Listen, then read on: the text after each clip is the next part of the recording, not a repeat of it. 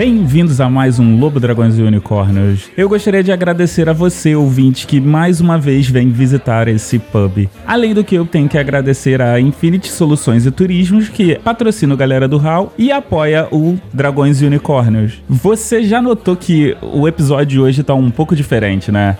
Hoje, dia 30 de agosto, estamos a dois dias de setembro, o mês da Bienal. E o que melhor do que o mês da Bienal que fazer uma homenagem à leitura?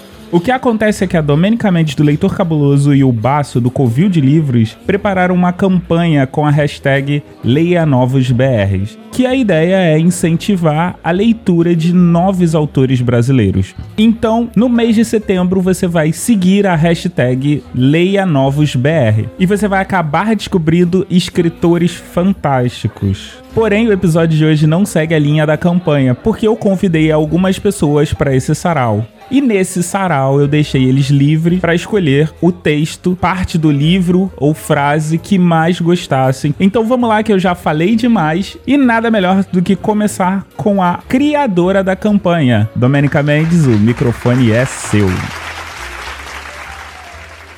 Ei, amigo, olhe para cima, tem uma águia nos segurando seu instinto materno protegendo seus filhos famintos, ofuscados pelo brilho do vil metal. Seu olho tudo vê. Só nos resta a cegueira do terceiro mundo. Rei, hey, amigo, lembra das tentativas de amor? Sufocadas na Bolívia, suspiros no Uruguai, uma ilha a se pensar.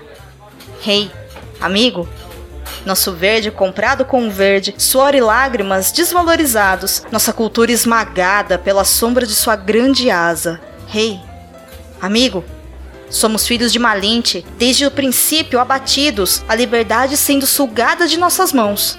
Rei, hey, amigo, nossas tradições deram lugar a um belo quintal. Toda essa embriaguez é apenas um sinal. Rei, hey, amigo, Fazemos parte deste grande continente, falamos a mesma língua latina. Você e eu somos apenas mais um. É, meu amigo, estamos todos perdidos no meio dessas veias abertas da América Latina.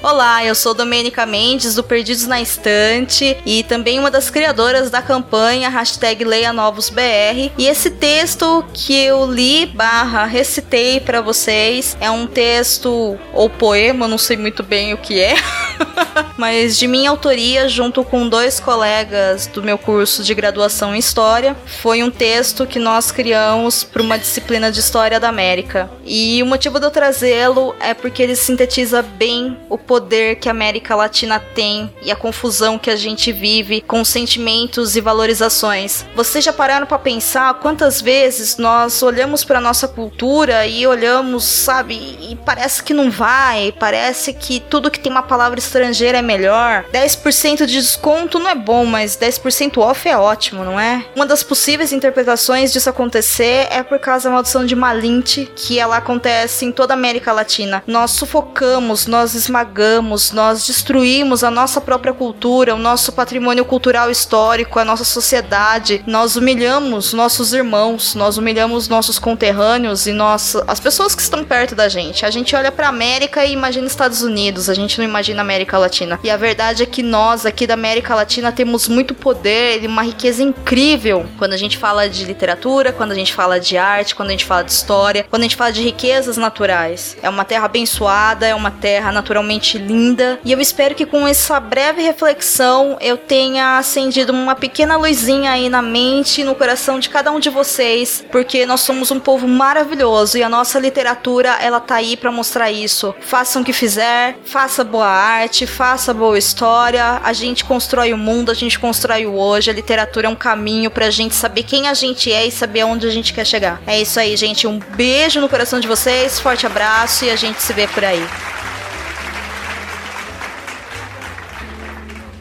Olá, aqui é a Ana do Pode Programar e eu vim falar um textinho muito bonitinho é, do filme 10 Coisas que Odeio em Você, que eu achei ele muito, muito bonitinho. Então lá vai.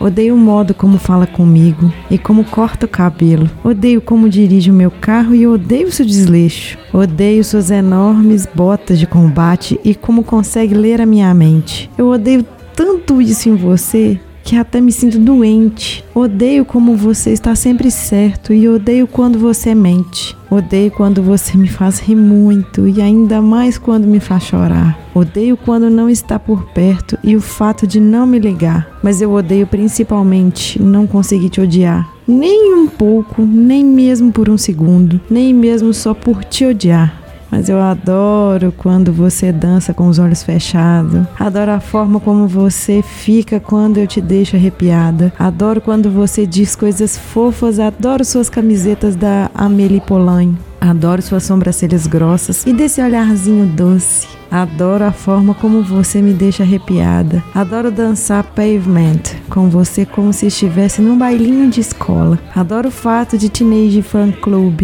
e Belle e Sebastian serem suas bandas favoritas. Adoro saber que ainda tem muita coisa sobre você que vou descobrir e adorar. Nunca deixe alguém te fazer sentir como se não merecesse o que quer.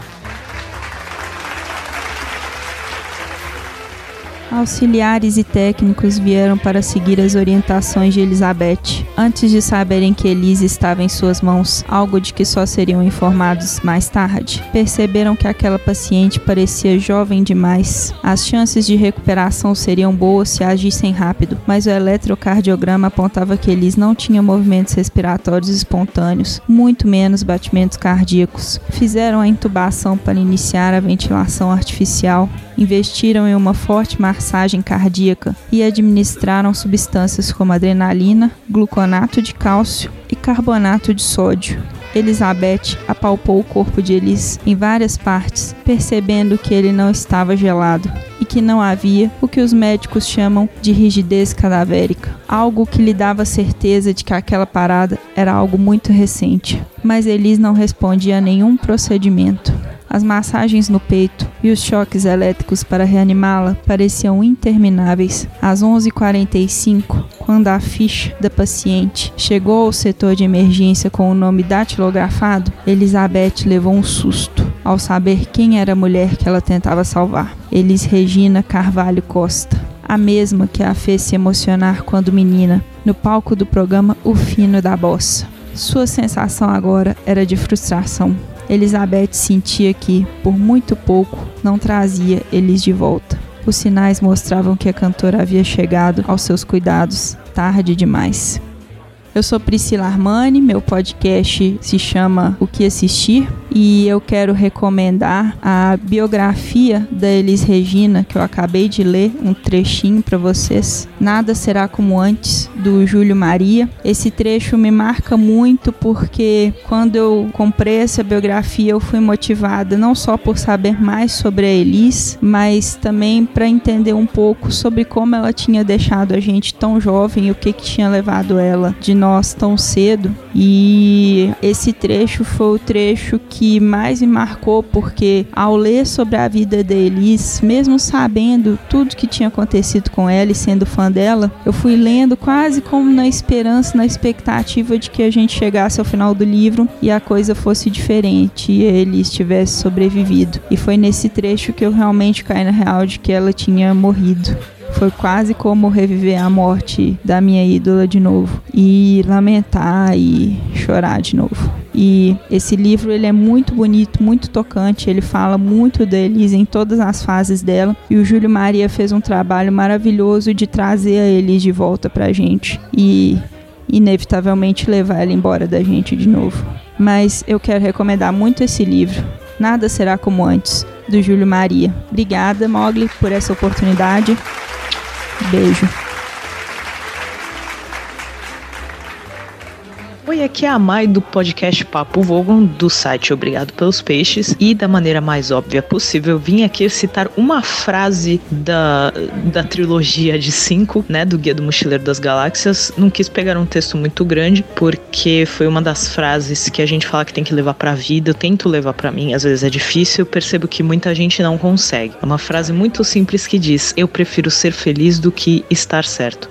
A gente sempre entra muito em discussões, sabe, e, e brigas e coisas para provar que a gente tá tão certo. E, e às vezes é bom você ver a opinião do outro. Claro que às vezes é difícil, realmente a pessoa acaba discutindo, querendo impor a ideia dela. Então por isso que acho que a gente tem que levar mais isso para a vida que em vez de ficar tentando provar que você está certo o tempo todo, em vez de você querer enfiar a sua ideia na mente da pessoa, seja feliz. É muito mais prático, é muito mais interessante. Claro, não vou dizer que não devemos é, trocar ideias e falar sobre o assunto. Claro que devemos, mas de uma maneira saudável, por assim dizer, na verdade. Então recomendo fortemente, por favor, leiam tudo de Douglas Adams, não só o Guia do Mochileiro das Galáxias, mas também Dirk Gently. Tem um livro que ainda não saiu em português, que é o Last Chance to See, que é maravilhoso. E alguns episódios de Doctor Who que viraram livros também são muito bons e por aí vai. O conhecimento do Douglas Adams é vasto e acho que vale muito a pena vocês conhecerem. Até mais e obrigado pelos peixes.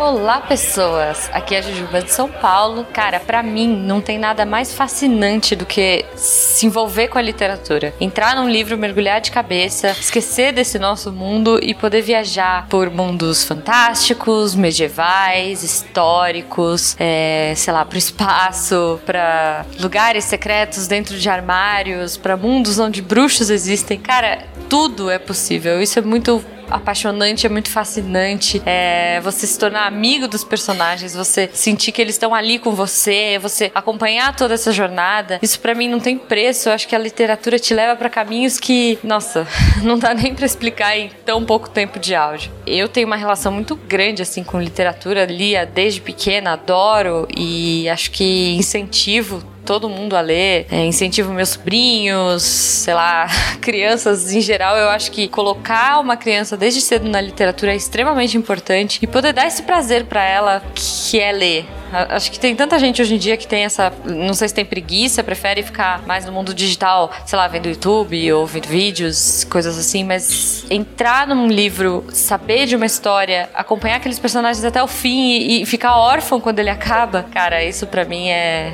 é muito, muito mágico e muito especial. Acho que por isso um dos meus livros preferidos é História Sem Fim. Então eu gostaria de ler um trechinho para vocês.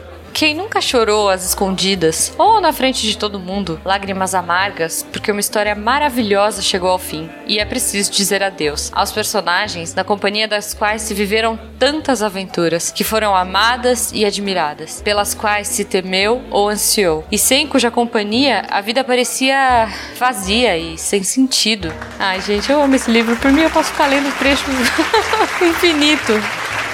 Beijo, seus lindos! Vende frangos. Alguém encontrou essa pérola escrita numa placa em frente ao mercadinho de um morro no Rio. Vende frangos. É poesia? É piada? Apenas mais um erro de português? É a vida. E ela é inventiva. E eu que tô sempre correndo atrás de algum assunto para comentar, eu pensei. Isso da samba, da letra, da crônica. Vende frango-se, compra casa-se, conserta sapato-se. Prefiro isso aos QTC-SMG espalhados pelo mundo virtual. Prefiro a ingenuidade de um comerciante se comunicando do jeito que sabe. É o beija-eu dele. Vende carne-se, vende carro-se, vende geleia-se. Eu não incentivo a ignorância, apenas concedo um olhar mais adocicado ao que é estranho a tanta gente, o nosso idioma. Tão poucos estudam, tão poucos leem. Queremos o quê? Ao menos trabalham, negociam, vendem frangos, ao menos alguns compram e comem e os dias seguem. Não importa a localização do sujeito indeterminado. Vive-se. Talvez eu tenha até ficado agradecido por esse senhor ou essa senhora que se anunciou de forma errônea, porém inocente, já que é do meu feitio também trocar algumas coisas de lugar. Nem por isso mereço chicotadas. Ao contrário, o comerciante do morro me incentivou a me perdoar. Esquecer o nome de um conhecido, não reconhecer uma voz ao telefone, chamar Gustavos de Olavos, confundir os verbos, embaralhar-se todo para falar. Sou o rei das gafes, dos tropeços involuntários. Eu tento transformar em folclore. Tento transformar em folclore porque falta de educação não é. Conserta destrambelhado-se. E eu me ofereço como cliente. Quem não? Sabemos todos como é constrangedor não acertar. Mas lá do alto do seu boteco, ele nos absolve. Ele, o autor de um absurdo, mas um absurdo muito delicado. Vende frango-se. E eu acho graça. E achar graça é uma coisa boa, sinal de que ainda não estamos tão secos, rudes e patrulheiros. Ainda temos grandeza para promover o erro alheio a uma inesperada recriação da gramática. Fique eleito dono da placa, o Guimarães Rosa do Morro. Vale o que está escrito. E do jeito que está escrito. Uma vez que entender, todos entenderam. Fica aqui a minha homenagem à imperfeição. Bom, eu venho aqui é, indicar justamente o livro Doidas e Santas, da Marta Medeiros, que é uma coletânea de crônicas que ela escreve. E e é muito bom, muito bom o livro. E esse é um textinho do livro dela, que é uma homenagem à imperfeição.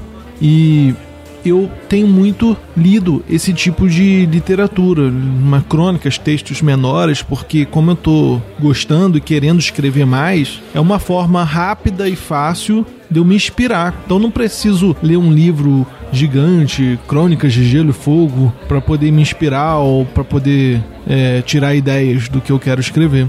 Então fica aí uma ótima dica e que traz uma mensagem muito interessante de humildade e de simplicidade. Um abraço e até a próxima.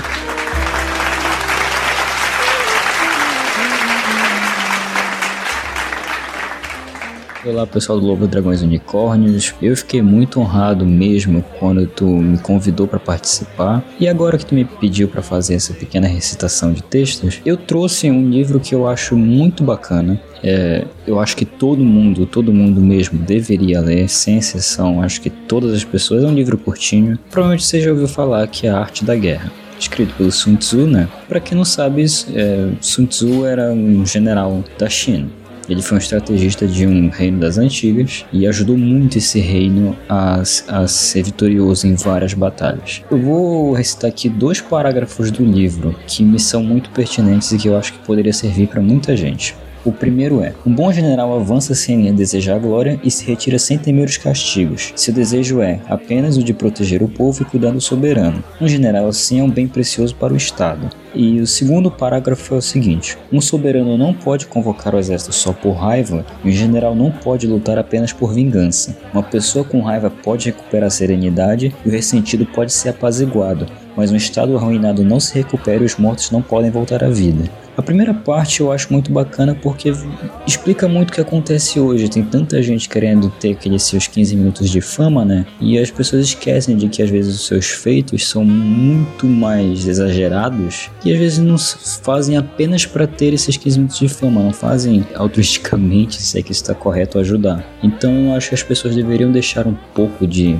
de lado, ter o seu nome nos anais da, história da internet e fazer um pouco mais pelas pessoas, fazer um pouco mais pela vontade de ajudar mesmo. A segunda parte é que você não pode simplesmente agir baseado em sentimentos, não em sentimentos, você não pode simplesmente agir com raiva. É, você pode sim agir sob pressão, mas tomar decisões com raiva geralmente não dá certo. É, até porque se você falar alguma besteira com raiva, a outra pessoa provavelmente não vai se esquecer e vai lembrar de você que falou essa coisa num momento de estresse para sempre. Então sempre pensem muito nisso quando for conversar com alguém, tente se acalmar. Eu sei que às vezes não é fácil, mas tente em umas situações. Então é isso, galera. Essa é a minha mensagem e até a próxima, gente. Tchau.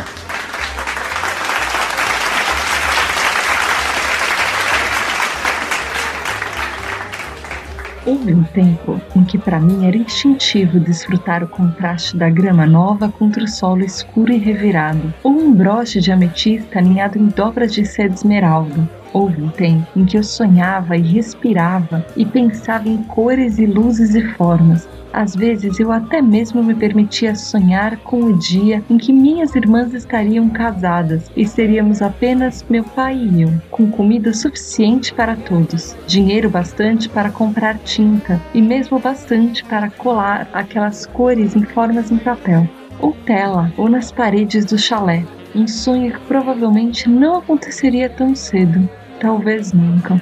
Então, Me restava roubar um momento como aquele, admirar o brilho da luz pálida do inverno sobre a neve. Não conseguia me lembrar da última vez que tinha parado no fim de admirar qualquer coisa linda ou interessante. Horas de ócio num celeiro decrépito com Isaac Hale não contavam. Aquelas horas eram vorazes e vazias, às vezes cruéis, mas nunca lindas. O vento evante se transformou num suspiro baixo. A neve passou a cair preguiçosamente, em punhados grandes e gorduchos que se acumulavam em cada fresta e protuberância das árvores hipnotizante, a beleza letal e suave da neve. Eu me encolhi diante do pensamento de precisar voltar às estradas lamacentas e congeladas da aldeia, para o calor abafado do nosso chalé. Arbustos farfalharam nas clareiras. Sacar o arco foi uma questão de instinto. Olhei entre os espinhos e perdi o fôlego. A menos de 30 passos estava uma corça, ainda não muito magricela devido ao inverno, mas desesperado o suficiente para arrancar a casca de uma árvore na clareira. Uma corça como aquela poderia alimentar a minha família durante uma semana ou mais. Minha boca se encheu d'água, silenciosa como o vento, ciciava entre as árvores mortas. Mirem, ela estava tão distraída, tão alheia ao fato de que a própria morte esperava a metros de distância. A corça continuou rastigando tiras de casca, mastigando devagar. Eu poderia secar metade da carne e nós poderíamos imediatamente comer o restante. Ensopados, tortas. A pele poderia ser vendida ou talvez transformada em roupa para uma de nós. Eu precisava de botas novas, mas Helen precisava de um manto novo e nesta queria qualquer coisa que fosse de outra pessoa. Meus dedos tremiam. Tanta comida, que salvação! Esperei para me acalmar, verificando que a mira, mais uma vez, havia um par de olhos dourados brilhando nos arbustos adjacentes. A floresta ficou em silêncio. O vento morreu. A neve parou. Nós, mortais, não tínhamos mais deuses para quem rezar. Mas se eu soubesse seus nomes perdidos, teria rezado. Para todos eles. Escondido no arbusto, o lobo se aproximou o olhar fixo na corça distraída. Era enorme, um tamanho de um pônei. Minha boca secou. Era um dos imensos lobos sobre os quais foram avisados. Jamais tinha visto algo tão grande, mesmo assim ele permanecia despercebido pela corça. Se era de Piritia, se era de alguma forma feérico, então virar comida era o menor das minhas preocupações. Se ele era feérico, eu já deveria estar correndo. Mas talvez, talvez fosse um favor ao mundo, da, a minha aldeia e a mim mesma, matá-la enquanto estava oculta. Atravessar a flecha de seu olho não seria um problema, mas apesar do tamanho, ele parecia um lobo e se movia como um lobo. Animal, assegurei a mim mesma, apenas um animal. E tinha uma faca de caça e três flechas. As duas primeiras eram comuns, simples e eficientes, mas que provavelmente não seriam mais do que picadas de abelha em um lobo daquele tamanho. Mas a terceira flecha, a mais longa e mais pesada, eu comprara em um caixeiro viajante durante o verão que tínhamos cobre suficiente para alguns luxos. Uma flecha entalhada de freixo armada com uma ponta de ferro.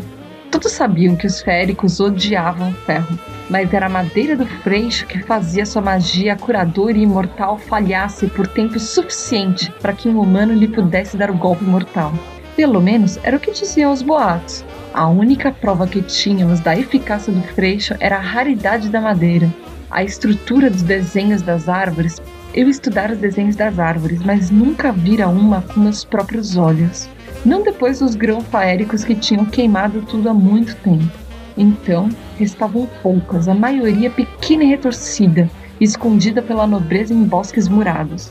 Passei semanas depois da compra debatendo se aquele pedaço excessivamente caro de madeira tinha sido um desperdício de dinheiro, e durante três anos a flecha de freixo ficara guardada, inutilizada na aljava. Agora eu rapidamente sacava, contendo os movimentos ao mínimo, eficientemente, qualquer coisa para evitar que aquele lobo monstruoso olhasse em minha direção. A longa flecha era pesado bastante para causar dano. Poderia matar o lobo se eu mirasse direito. Se eu abatesse o lobo, a corça fugiria. Se eu abatesse a corça, o lobo iria atrás do meu pescoço ou da corça e destruiria quantidades preciosas de pele e gordura. O meu peito ficou tão apertado que doeu, e naquele momento eu percebi que a minha vida se reduzia a uma pergunta: o lobo estava sozinho?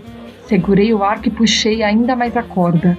Eu era boa de tiro, mas jamais enfrentar um lobo. Achei que isso me tornava sortuda, até mesmo abençoada. Mas agora. Agora eu não sabia onde acertar ou que velocidade eles se moviam. Não podia correr o risco de errar. Não quando só tinha uma flecha de freixo. E se houvesse de fato um coração férico batendo sobre aquele pelo, então que morresse. Que morresse depois de tudo que aquele povo fizera conosco. Eu não correria o risco que ele espreitasse nossa aldeia mais tarde, atrás de massacrar e aleijar e atormentar. E morresse ali, naquele momento.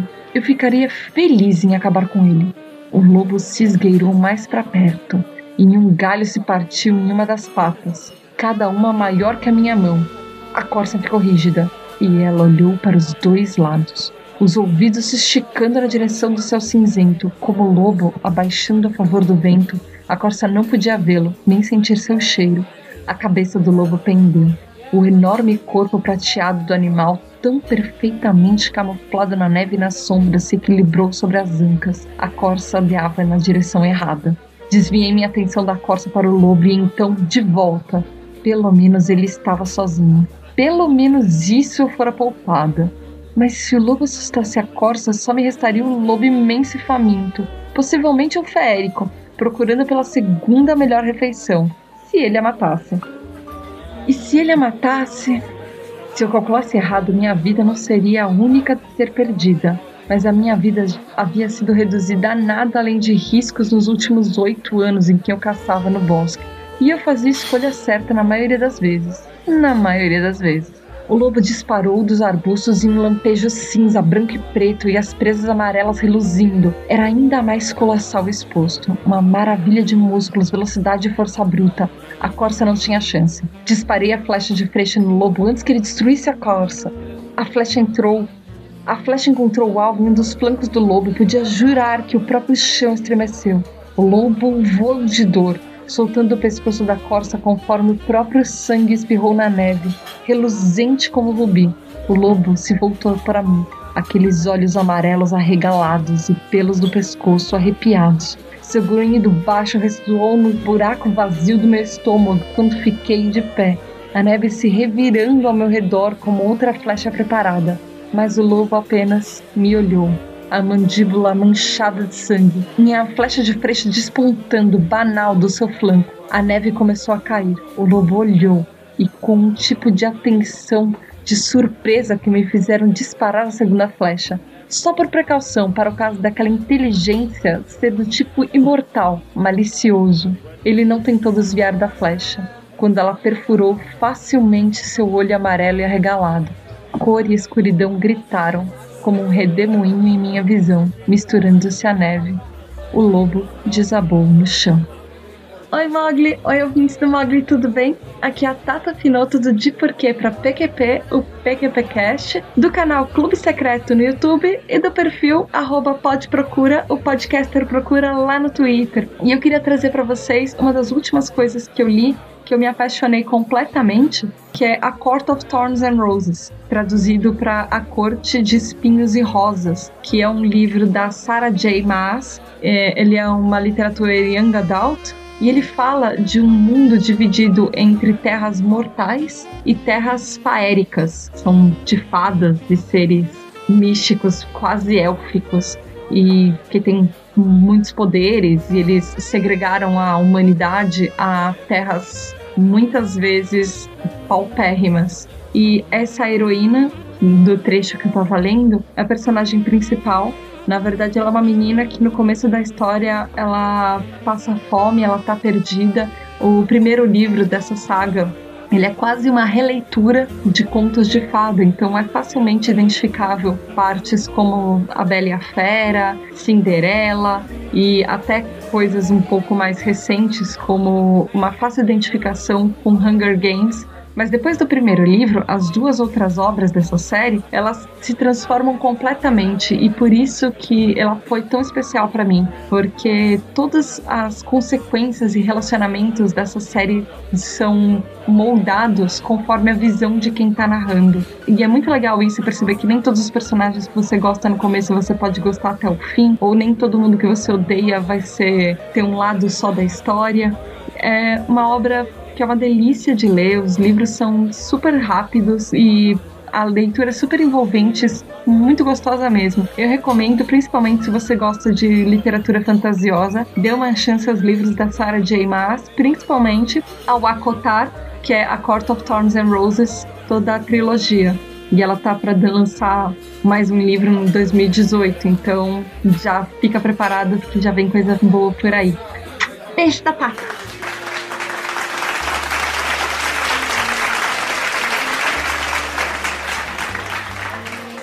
Como a maioria dos outros times da competição da NBA, os Lakers da temporada 2008-2009 lutaram por anos a fio para fazer a transição de um time desconectado e guiado pelo ego para um sistema unificado e abnegado. Mas não construíram o time mais transcendente já treinado por mim. Essa honra pertence ao Chicago Bulls da temporada 95-96, liderado por Michael Jordan e Scott Pippen, e também não eram tão talentosos quanto os Lakers de 99 e 2000, carregado por arremessadores precisos do naipe de Shaquille O'Neal, Kobe Bryant, Glenn Rice, Robert Horry, Rick Fox e Derek Fisher. No entanto, os Lakers de 2008 e 2009 tinham as sementes da grandeza em seu DNA coletivo. Os jogadores pareciam mais ávidos do que nunca quando se apresentaram ao centro de treinamento em agosto de 2008. No final da temporada anterior, tinham feito uma última corrida milagrosa até as finais contra os Celtics, apenas para serem humilhados em Boston e derrotados no sexto jogo decisivo por 39 pontos. Claro que aquela surra que tomamos nas mãos de Kevin Garnett e companhia e a torturante viagem de volta ao hotel por entre multidões de torcedores dos Celtics acabou sendo uma experiência brutal especialmente para os jogadores mais jovens que nunca tinham provado o veneno de Boston. Alguns times se sentem desmoralizados depois de derrotas como aquela, mas depois de tanta energização, aquele time jovem e animado chegara tão perto da conquista apenas para vê-la detonada por um adversário fisicamente mais intimidante e mais difícil. Kobe tinha sido nomeado o melhor jogador da temporada anterior, estava praticamente em primeiro plano eu sempre me impressionei com a capacidade de recuperação e a autoconfiança inquebrável de Kobe. Ao contrário de Shaq, que às vezes era corroído pela indecisão, Kobe nunca se permitia esse tipo de pensamento. Se colocassem uma barra de salto em altura de 3 metros e meio, ele pularia 4,5. Mesmo que nunca tivesse feito isso, foi com essa atitude que chegou ao centro de treinamento naquele outono, causando um poderoso impacto nos companheiros do time.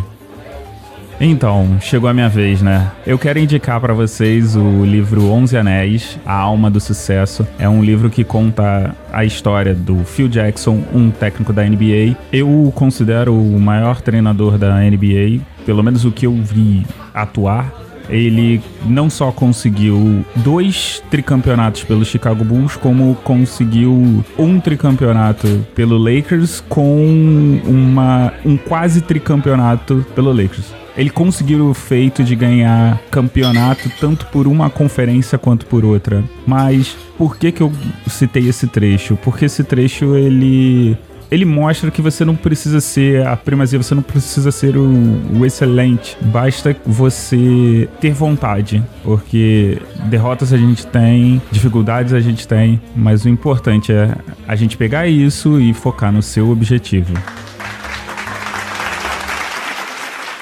E agora, infelizmente, o episódio acabou, mas eu fiquei curioso. Então faz o seguinte: manda e-mail para contato@galeradohal.com.br e manda o seu áudio de até dois minutos com o trecho do seu livro predileto. Beijo e até daqui dois meses. Tchau!